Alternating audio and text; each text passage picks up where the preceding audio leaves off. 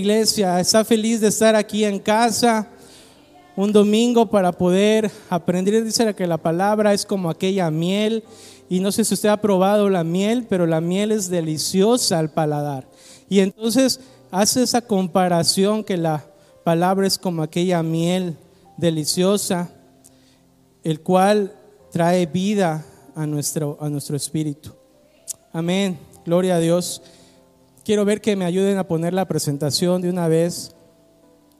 Y gracias, pastor, por, por la invitación. Puede tomar su asiento por la invitación y cuando me decía el pastor, ¿cómo ves compartir la palabra este, el, el último domingo de este mes? Y yo decía, sí, pero luego, después el tema que me decía, yo después dije, Señor, ¿será?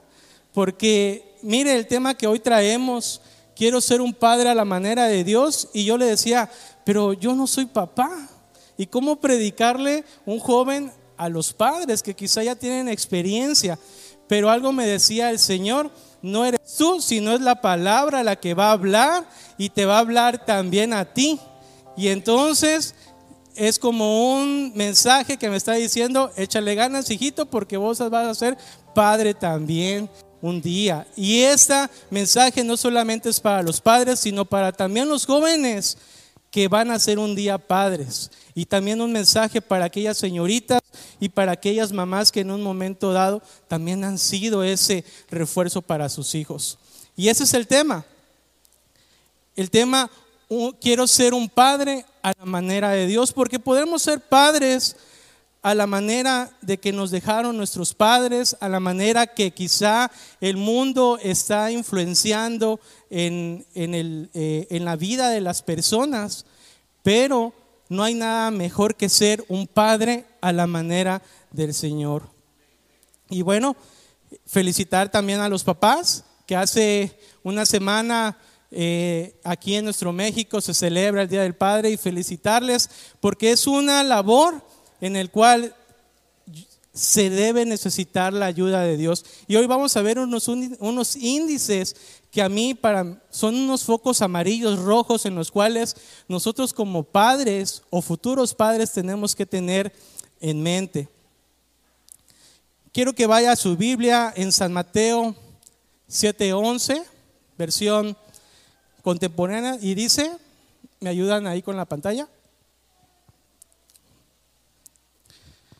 Dice, pues, pues si ustedes que son malos saben dar cosas buenas a sus hijos, cuanto más su Padre que está en los cielos dará buenas cosas a los que le pidan. Amén.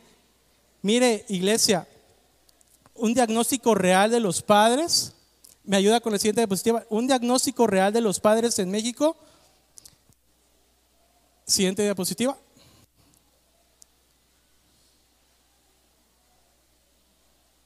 ¿Ok?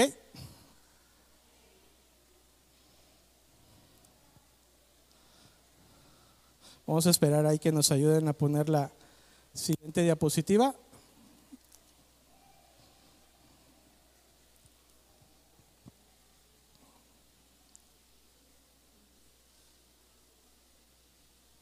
Denle un fuerte aplauso a los chicos de difusión que hacen un gran esfuerzo por sacar adelante el servicio y aprovecho saludar a todos los hermanos que nos están viendo en, en Huizla y seguramente algunos hermanos también van a ver la transmisión de Comalapa y también aquellos que tú no es casualidad que estés viendo esta transmisión por primera vez. El Señor hoy quiere hablar a tu vida y quieres que te lleves un mensaje de salvación. Mira, ahí está.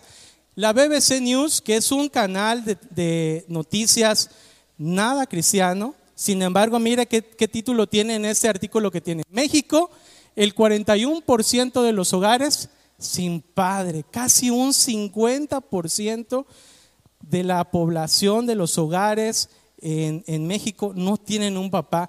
Y eso es muy, pero muy alarmante. Mire, vámonos más cerca. Ese 41% también coincide con los datos de INEGI. Y es alarmante ver ese, ese titular. Vivimos en una sociedad donde la figura del padre la quieren diluir. Nuestra misma cultura mexicana ha provocado eso. La misma religión ha dicho, tenemos una morena en México. ¿Cuántas veces ha escuchado eso? Y han puesto más en alto a una madre que el valor que Dios ha puesto en un padre. Y, y otros ejemplos que los mismos medios de comunicación hacen que empiecen a diluir. No quiero mencionar aquí algunos programas porque ya Facebook cada vez más va censurando cuando se habla de las cosas correctas, pero hay muchos programas en los cuales usted puede ver donde diluyen el valor del Padre.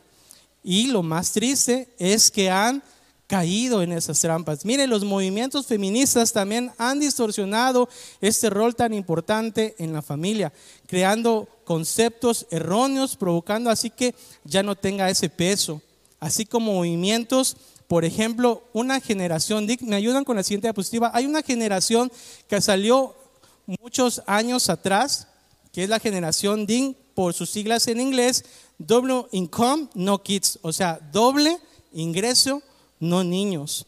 Y a mí me tocó esa generación en la cual decían, ¿saben qué? No tengan hijos. Cásate, ten doble ingreso y hasta ahí. Y hasta lo mucho que podrías tener es un perrito, ¿no? O una mascota. Y, y ahí está, mire, Forbes dice, DINGS, lo nuevo, los nuevos consumidores de lujo en México. Y entonces prácticamente se va diluyendo la paternidad a no tener descendencia. Es, es increíble cómo eh, veíamos en unas predicaciones anteriores del pastor, decía cómo los movimientos van metiendo al sistema, el sistema va metiendo en la iglesia y los jóvenes, los hombres, las mujeres, los niños empiezan a adoptar esos, este, esos, esos sistemas, esos conceptos. Lo más triste es que los, varones, lejos de Dios, han aceptado esta realidad, con lo que lleva a una sociedad dañada y por consecuencia la vida de la familia dañada. Pero hoy vamos a aprender cómo es nuestro Padre Celestial, cómo Él nos enseña a nosotros a ser un padre y no agarrar el sistema y meterlo en nuestra familia, no. Tenemos la palabra de Dios, la cual nos enseña a poder ser un padre.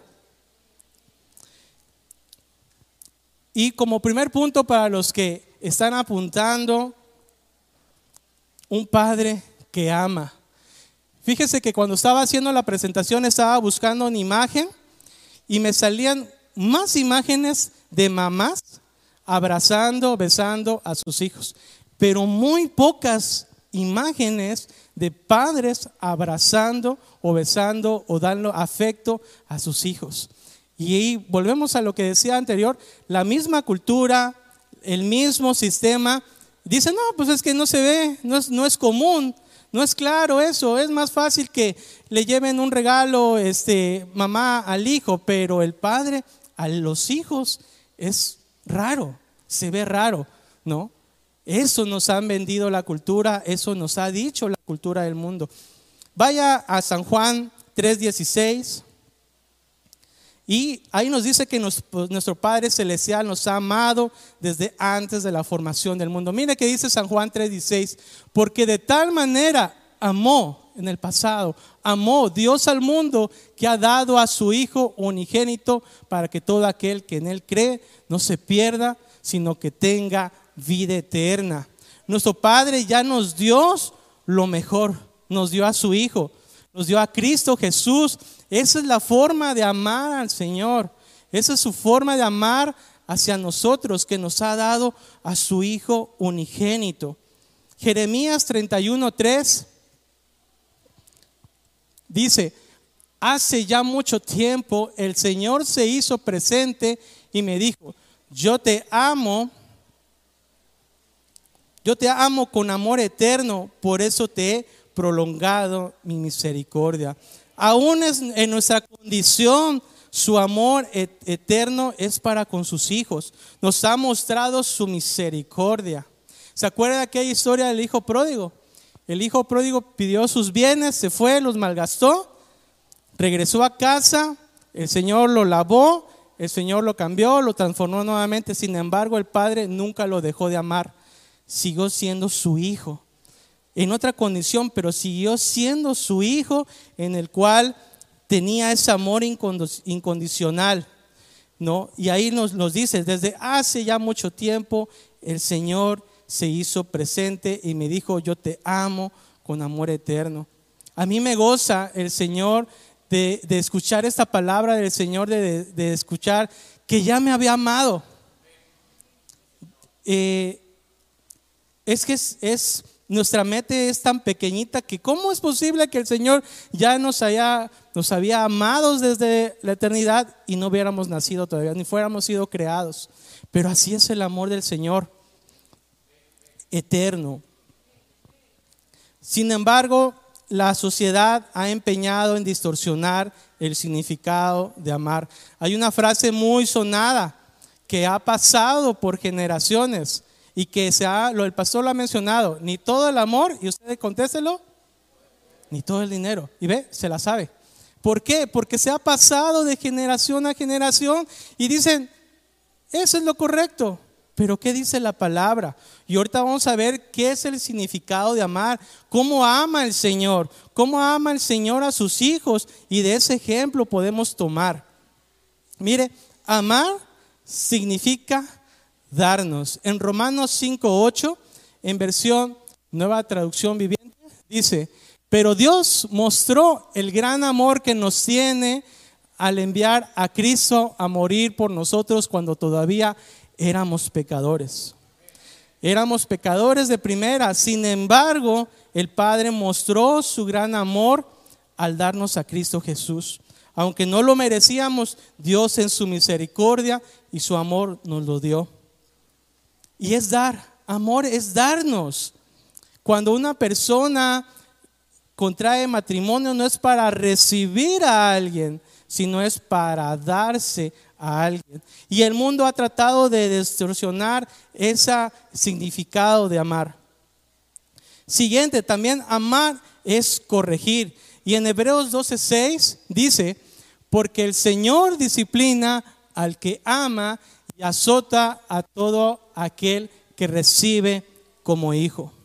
Nuestro Padre Celestial demuestra su amor disciplinándonos, porque nos quiere ver seguros y es que disciplina es sinónimo de seguridad. Un hijo que corrige, usted corrige a su hijo cuando hizo algo incorrecto o deja que pase. Ah, es que es niño, es que si yo lo le, le quito eso, es que no, no, siento que no va a desarrollar. No, hay que corregir. Ahorita vamos, más adelante hay un índice en el cual esos porcentajes a mí me pusieron en decir, ah, caray, tenemos que tomar en serio este asunto de la paternidad. Mire, él no va a poner límites a sus hijos y dejar que hagan lo que quieran. Solo provocará tener hijos inseguros y con miedos.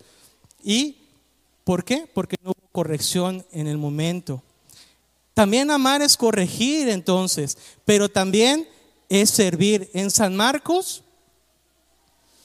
10:45 dice, porque ni siquiera el Hijo del Hombre vino para ser servido, sino para servir y para dar su vida en rescate para muchos. ¿Se acuerda de la predicación del que el Señor nos sirve la mesa? Ese ejemplo que daba el pastor a mí me impresionó porque nunca lo veía desde ese punto de vista. El Señor compartiendo, dando la cena para usted. En, nuestra iglesia pues son los hermanos que nos sirven, pero quítese esa figura, es Cristo el que está sirviendo. Y entonces amar también es servir. El Señor nos demuestra su amor sirviéndonos. Así de esa manera los hijos sirven si los padres han aprendido a dar. Cuando ven que nosotros damos nuestros recursos como tiempo, esfuerzo, talentos, ellos los ven ellos están aprendiendo a servir. Recuerde que a veces ya el jovencito no es de palabra, ya no es de decirle, oye hijo, esto, no, no, no. ese ejemplo. Y si los padres no están dando el ejemplo correcto, no es congruente con lo que decimos.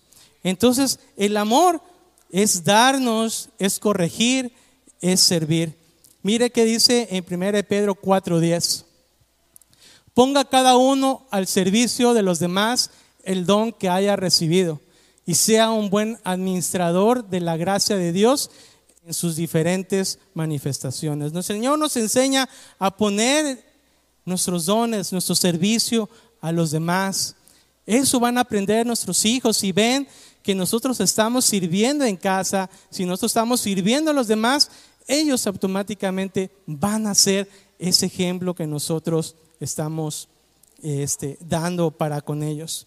Punto número dos, un padre protector. Vamos a recapitular un poco.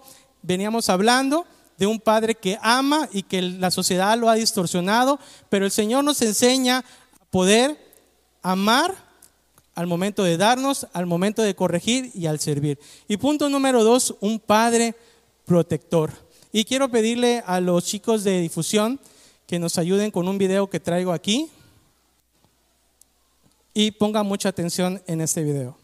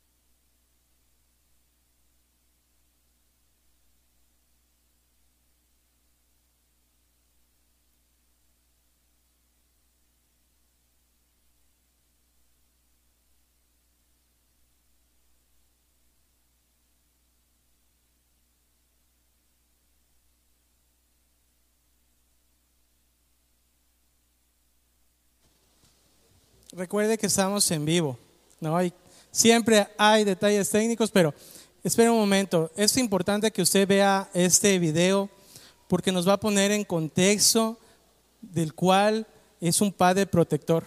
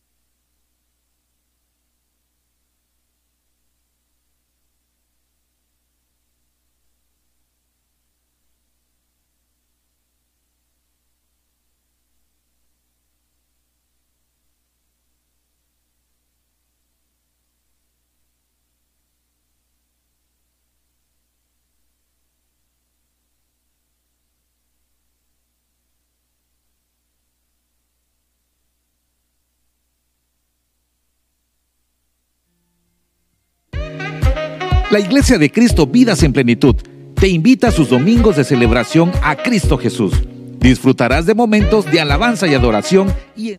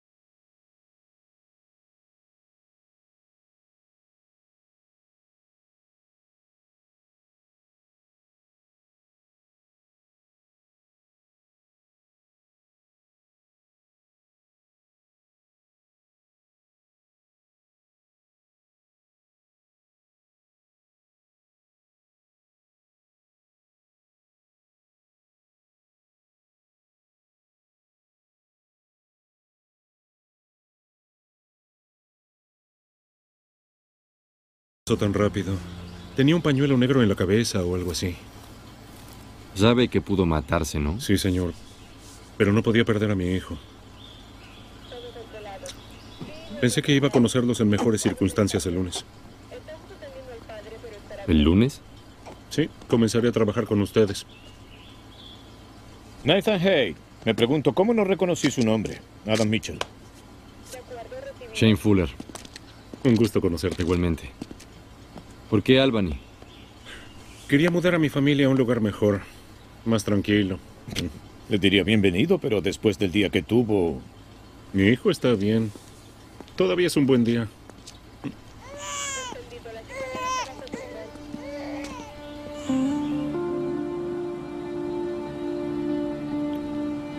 Habrías hecho lo que hizo él. Pudo haber muerto de varias formas pero logró salvar la vida de su hijo. No lo sé. Padres, me encanta esa representación de ese padre salvando a su hijo. Y ahora la pregunta es para usted, padre. ¿Usted hubiera hecho lo mismo en esa situación? Porque decía la señora, ay, la camioneta ya está, bueno, se, arregla, el seguro lo paga. Pero no estaba buscando la camioneta, estaba buscando a su hijo que estaba ahí. Y me encanta la última pregunta que se hacen los policías al final. Oye, ¿tú hubieras hecho lo mismo? Pues yo creo que sí, tal vez. ¿Y tú? Pues tal vez. pero ¿usted lo hubiera hecho? Y es una pregunta que le quiero dejar en reflexión. El Padre, nuestro Padre, Dios, nos, nos da su protección para con nosotros. Y usted como padre le ha dado la naturaleza de proteger a su familia. Dios le ha dado las características físicas para poder ser un protector. En ese cuadro de película hubiera sido muy difícil que una mujer se vea colgada de la camioneta y ha ido, ¿no? Pero el hombre, Dios le ha dado capacidad física, un poco de más de fuerza física para poderse subir y tener esa habilidad, ¿no? No dudo que tal vez alguna mujer valiente también hubiera hecho ese, esa hazaña. Sin embargo, Dios ha puesto esas características físicas para el hombre, para que sea un protector. Y no solo hablo en la manera física, sino sobre todo en la manera espiritual. Salmos 37, 28 dice, porque el Señor ama la justicia y no abandona a quienes le son fieles. El Señor los protegerá para siempre, pero acabará con la descendencia de los malvados. Nuestro Padre Celestial nos cuida de todo aquel que quiere atacarnos, que nos quiere desviar de su camino, y Él no nos abandona.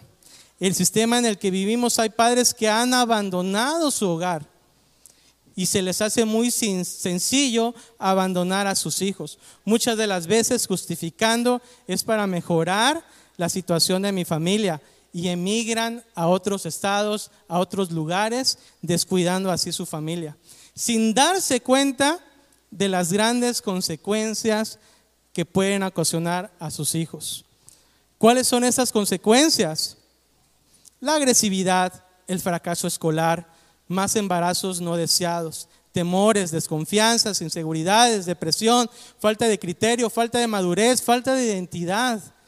juntarse con malas compañías que dan como resultado juntarse con la pandilla de la colonia y por consecuencia a vicios que van a llegar.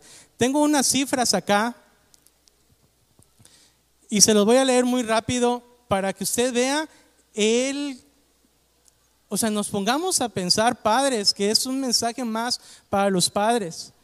¿En qué situación está el mundo y qué tanta responsabilidad nosotros tenemos como cabezas de hogar. Mire, el 80% de los adolescentes en hospitales psiquiátricos provienen de familias rotas, suelen ser menos solidarios y empáticos y tienen significativamente menos capacidad intelectual.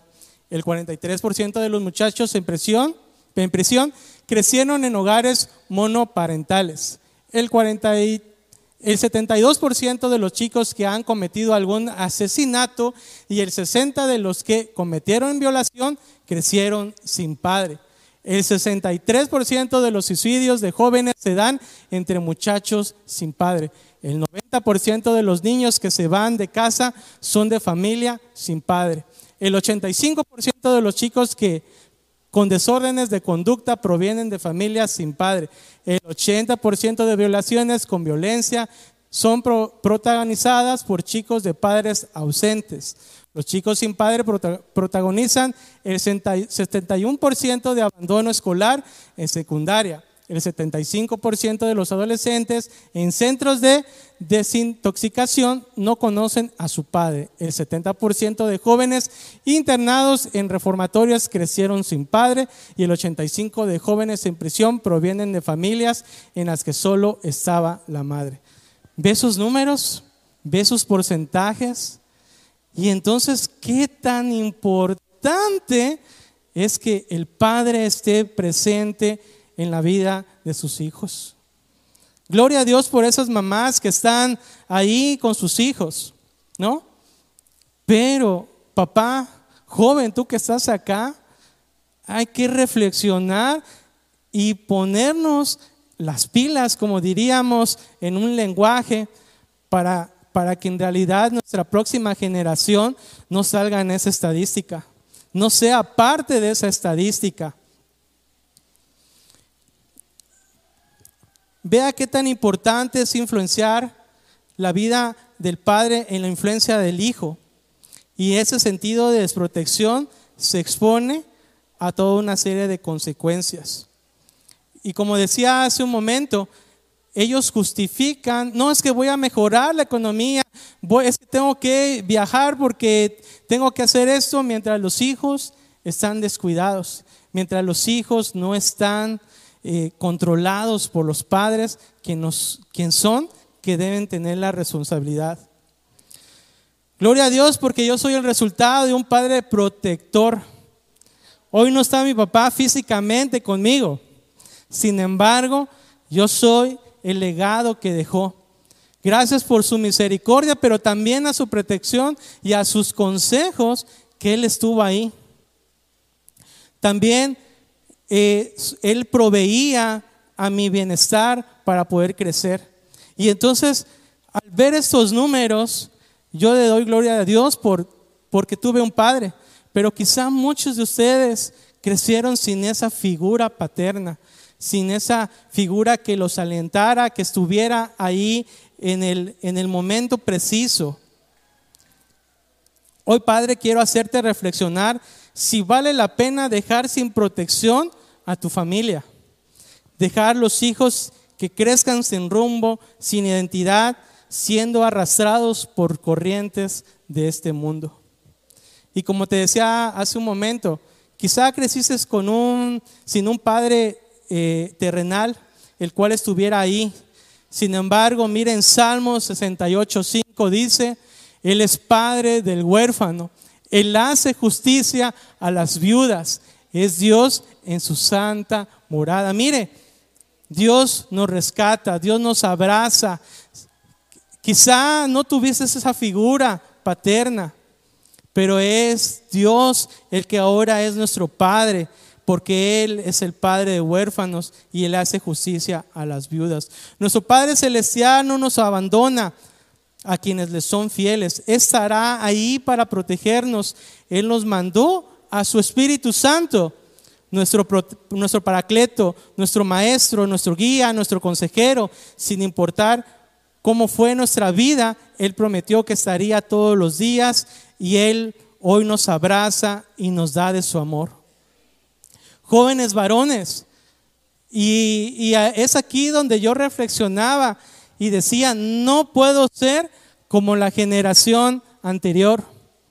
Mi padre dejó un, estándar muy alto en mi familia y, y, él era empresario, aparte trabajaba. Y yo decía, no es posible que yo con un estudio un poquito más de letra no pueda lograr eso. Él quizá con un grado de estudio un poquito inferior, ¿cuánto logró? Pero es ahí cuando los padres, entonces, discúlpenme por la palabra, pero se fajan los pantalones para poder llevar ese valor aquí. Y jóvenes varones, hoy tenemos que pensar bien las cosas y pedir sabiduría de Dios, porque en un futuro tendremos esa responsabilidad de proteger a nuestra, a nuestra familia y no descuidarlas. Señoritas, adolescentes que me escuchan, escojan correctamente el varón que va a estar junto a ustedes. Ayer que teníamos la clase de, de worship, una clase ministerial, sacaba este tema y les decía a las señoritas, vean quién, con quién se van a casar si agrega a su ministerio, si las impulsa a su ministerio. Y a los varones les decía, piensen bien las cosas también, sean sabios, porque ustedes van a llevar la carga de una familia, ustedes van a ser la cabeza. Un padre conforme a Dios, que sepa amar, que sepa proteger, que sepa estar ahí en los momentos difíciles. Hermanas que ya no tienen su pareja, sean dignas. No encuentren cualquier hombre, sino un hombre conforme al corazón de Dios. ¿Me ayudan con la siguiente diapositiva? Esta, esta imagen estuvo rodando muchos días en, Facebook y es que un pastor pagó publicidad para que en realidad llegara a muchísimas personas y me apareció en mi, eh, perfil. Y mire, me encanta porque no solamente el Padre está protegiendo, sino está enseñando, está instruyendo Ahí tiene a sus hijos al lado. No le está diciendo, ¿sabes qué? Es que lo que me enseñó mi papá, te lo voy a enseñar. Tal vez hay valores muy buenos, pero no hay nada mejor que enseñar la palabra de Dios. En nuestros tiempos debemos ser protectores de toda idea y de toda corriente filosófica que pueda sembrar en la vida de nuestros hijos. El padre es el ejemplo de la familia. Y si un padre es responsable, es amoroso, es dador, es congruente con lo que dice, habrá una familia fortalecida en el Señor.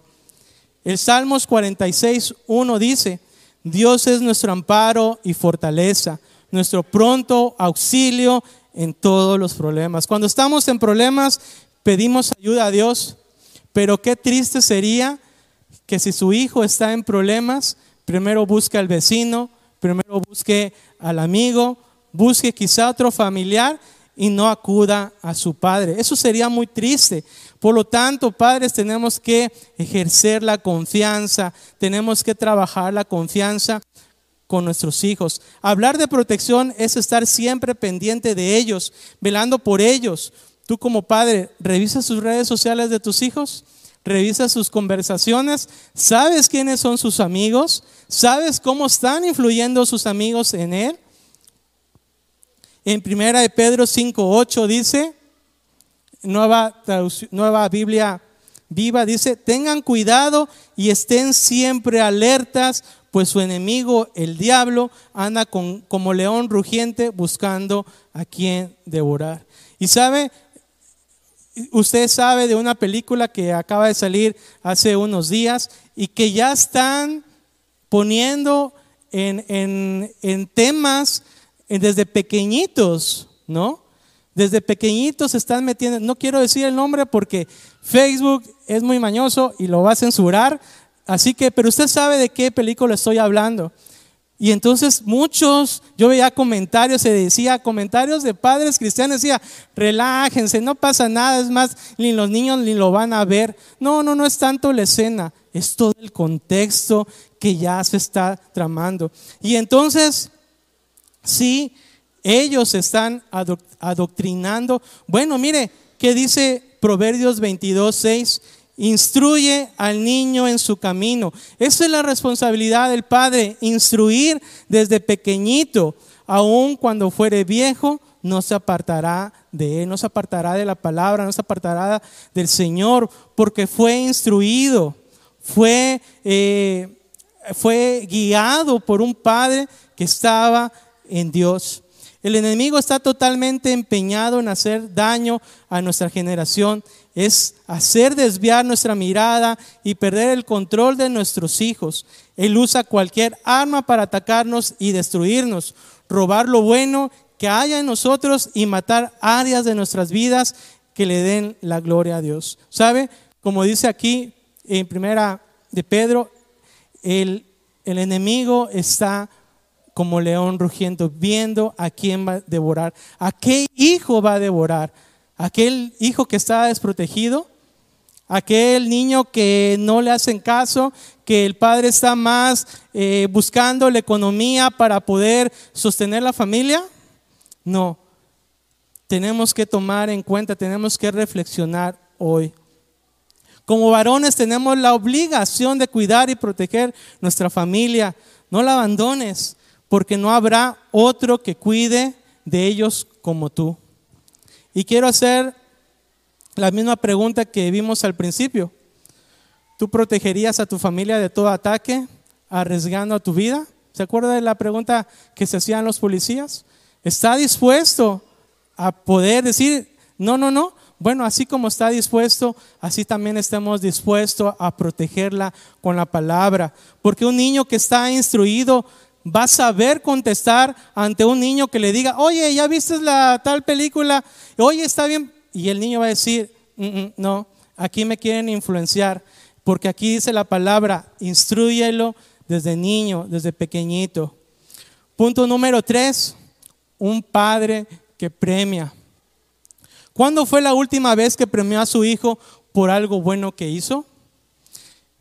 Dice en el, en el capítulo que veníamos hablando en la parte B, dice, cuánto más su Padre que está en los cielos dará buenas cosas a los que lo pidan.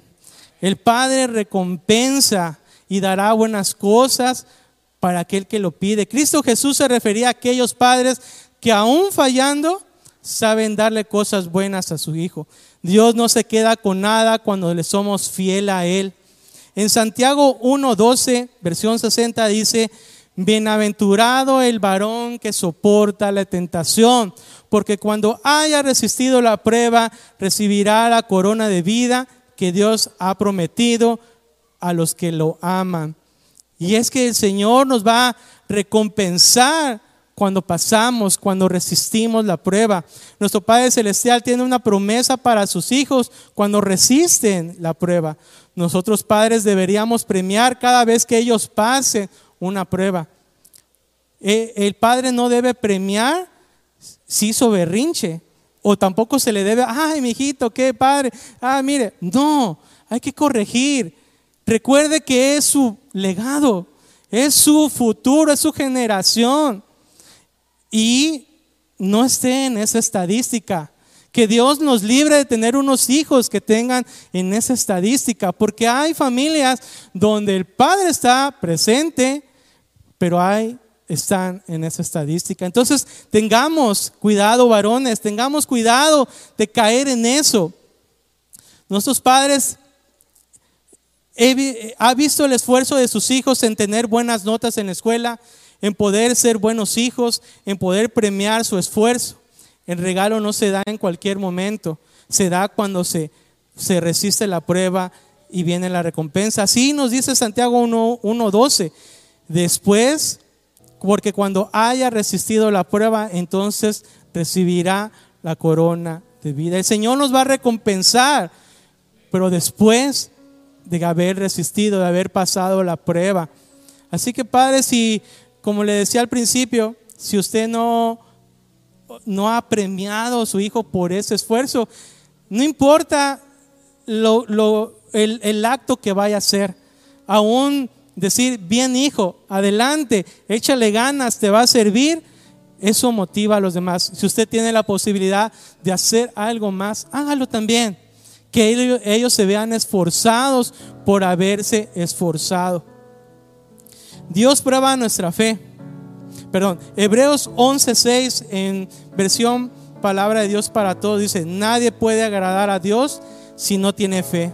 Cualquiera que se acerque a Dios debe creer que existe y que premia a los que lo buscan. Dios prueba nuestra fe y nos recompensa cuando lo buscamos de corazón. Y como decíamos anteriormente, tu hijo te tiene confianza, está abierto a platicar, cosas que platica con sus amigos, cosas que quizá como padre el hijo se va a frenar a hablar contigo. Y entonces ahí es donde tenemos que reflexionar. Tu hijo se está abriendo a cualquier tema que él tenga inquietud. Y es ahí donde nosotros tenemos que crear esa confianza estar abiertos, tener la palabra para no decirle, mira hijito, es que a mí tu abuelito me enseñó así y ese pues sale así también.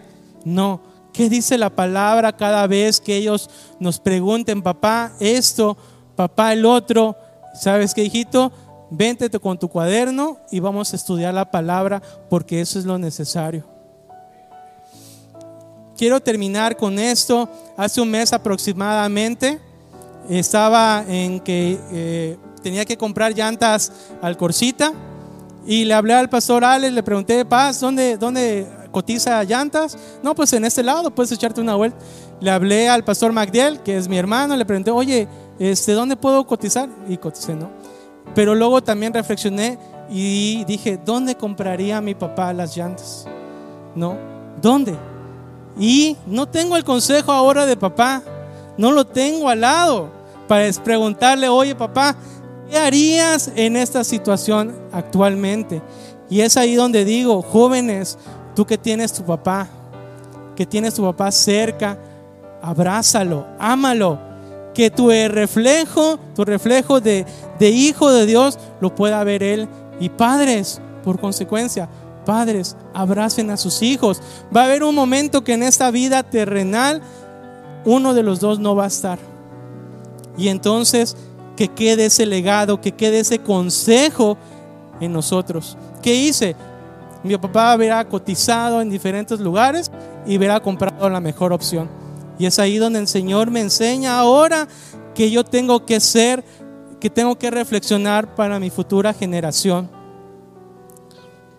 Ahora que Él no está, como le venía diciendo, Él ha dejado un estándar muy alto en mi vida que yo tengo que seguir adelante. Es difícil, quizá este tema, porque es un tema que pega, ¿no? Ya no tengo a papá. Sin embargo, ahora tengo un Padre celestial y yo sé que hoy Él se goza y que ahora Él me ha dejado y, Él me dice, ¿sabes qué, hijo? Tienes que seguir con eso. No puedes dejar el camino del Señor. No. Y aún quisiera que cuando yo fuera viejo y tal vez no esté en esta tierra, si el Señor no ha venido, que quizá un proyecto lleve mi nombre, como el proyecto de mi papá, proyecto Rodolfo. Y entonces hoy, padres, desafío a ustedes a que queramos ser como un padre, como el Padre celestial. Tengo una imagen de aquí que me encontraba yo en la mañana y mire, dice, sus hijos irán a la escuela pública y serán entrenados por alrededor de 15 mil horas en pensamientos seculares impíos y luego irán a la escuela dominical, colorearán una imagen del arca de Noé y creen que eso será suficiente para que ellos estén firmes contra las mentiras que les dicen. Gloria a Dios por las, las maestras que yo sé que no solamente colorean un, un arca de Noé, de Noé, una figura, sé que les enseñan palabras, pero no es su responsabilidad. Su responsabilidad es usted padre, usted cabeza de hogar, enseñarle a sus hijos todo lo que pueda conllevar y sobre todo contrarrestar con la palabra todas esas 15 mil horas de pensamientos eh, impíos. Hace un momento, hace como un mes, eh, un maestro lo despidieron de su trabajo porque se negó a enseñar las cosas que ya estaban en el plan de estudios. Usted como padre está pensando en esto. Piensa esas 15 mil horas que su hijo recibe de educación, pero más quizá es un adoctrinamiento. ¿Y cómo contrarrestamos? Padres, ¿cómo contrarrestamos? Solamente con la palabra de Dios. Y quiero terminar con esto. La última diapositiva dice, ¿quieres, ¿qué quieres que digan tus hijos de ti cuando ya no estés? ¿Cómo se van a expresar? Que los amabas, que los protegías, que los sabías premiar? ¿Cómo van a trascender tu generación? Ese es el padre a la manera de Dios. Eres un padre a la manera de Dios. No sabes corregir a tus hijos. En la palabra podemos aprender. Acércate al pastor o a un hermano de Dios. ¿Tendrán un legado a seguir o nunca tuvieron esa figura de papá? Quiero que se ponga de pie y vamos a orar al Señor y quiero invitar a todos los varones, no solamente a los padres, a los adolescentes. Si tú tienes a tu hijo aquí, tráetelo al altar, porque como decía al principio, todo el movimiento que ahora actualmente se han eh, levantado van en contra de diluir eh, este valor que le han dado al Padre. Y hoy vamos a aprender a decirle, que hoy quiero ser ese padre a la manera de Dios. Quizá por nuestra forma, nuestro carácter no se ha hecho como Dios lo ha dicho. Quizá no hemos amado como el Señor nos dice en servir, en darnos. Pero hoy es un buen día para poder aprender el Señor. Yo quiero invitar a que vengan al altar aquí todos aquellos varones valientes que quieren tomar ese reto de decir, Señor, hoy quiebro toda esa cultura que quizá mi generación anterior me enseñó y hoy quiero ser un padre a la manera tuya. Un padre que me enseñe a amar como tú amas a la iglesia, como tú amas a tus hijos, a servir, a protegerlos, a poderlos premiar en el momento correcto. Pase, varón, quiero orar por, por usted. Pase y nos puede ayudar a orar. Y que